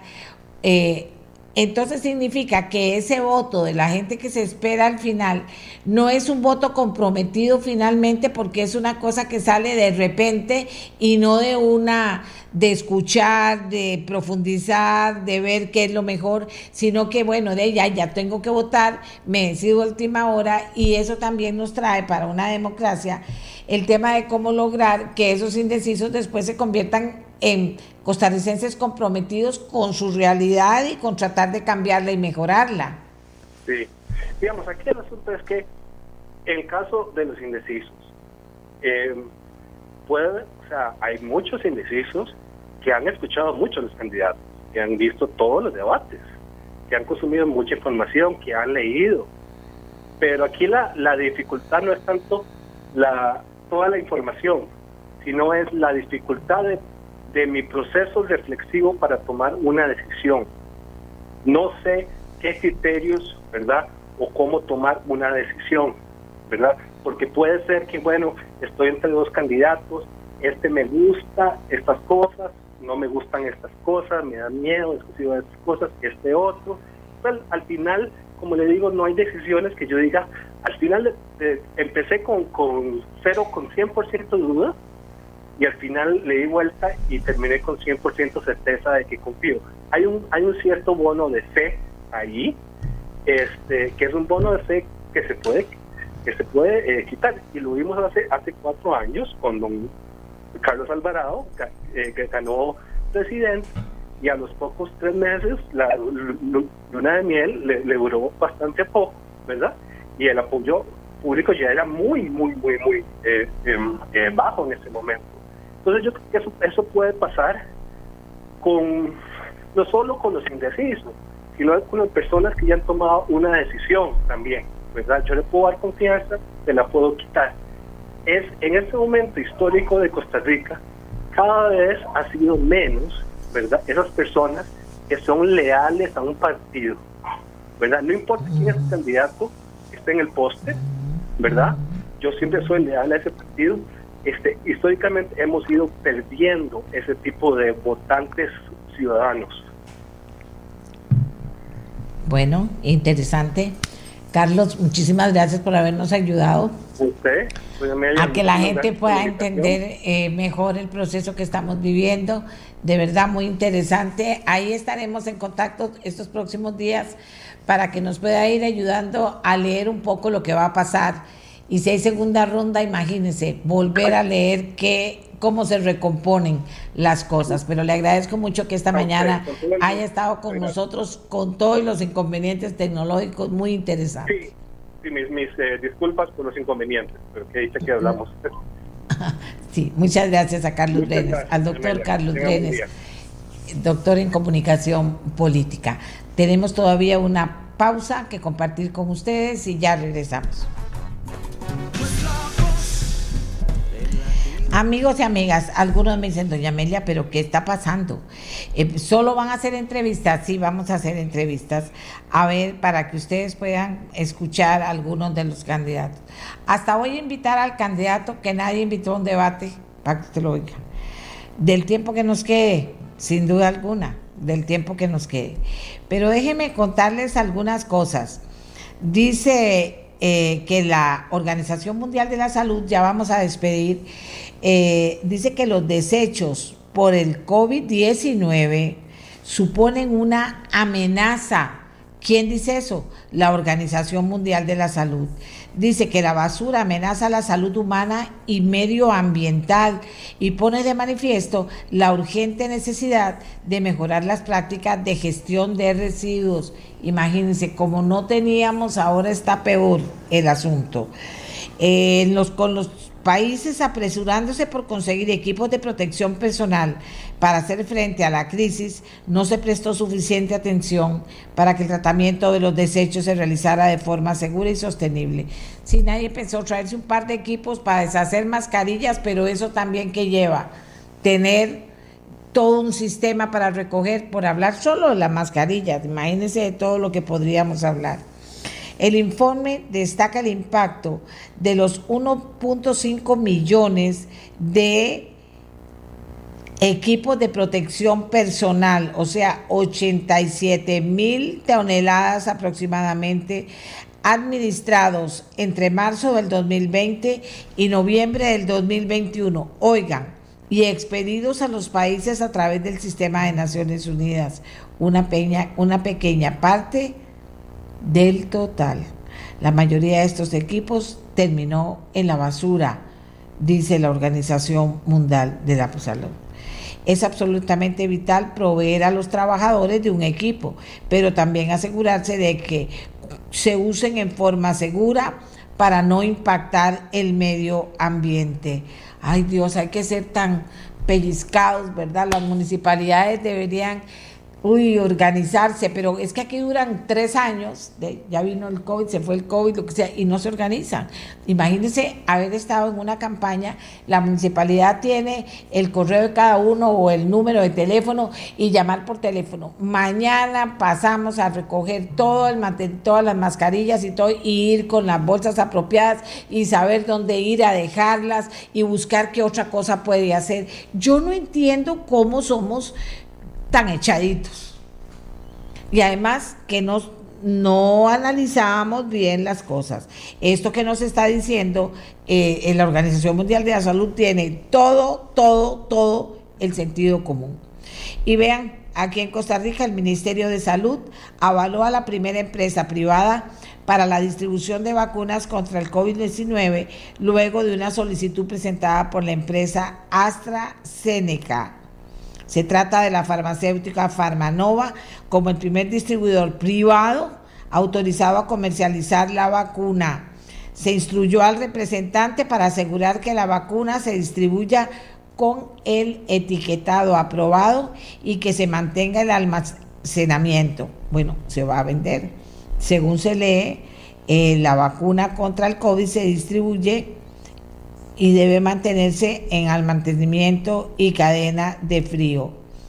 Si todavía no se ha vacunado y desea hacerlo, dice que en ameliarueda.com puede consultar los lugares disponibles en este enlace y ahí dice dónde lo están vacunando. En ameliarueda.com está toda la información y si usted no se ha vacunado y quiere vacunarse, ahí va a tener toda la información y saber cómo van las cosas, porque nosotros, lejos de entrar en la, eh, en la discusión de si el tema es vacuna o no vacuna, hay que vacunarse porque lo que nos está diciendo la ciencia es, señores, y esto es importante, que las personas vacunadas, el impacto que ha tenido, inclusive el Omicron, ha sido mucho, mucho más leve de lo que suponía ser o de lo que fue para los que no estaban vacunados. ¿De acuerdo?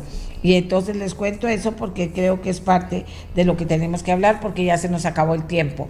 Muchísimas gracias, amigas y amigos. Nos encontramos de nuevo mañana aquí en nuestra voz, la mía, la suya, la de todos y todas, en 93.5 FM, Radio Monumental, la radio de Costa Rica. Este programa fue una producción de Radio Monumental.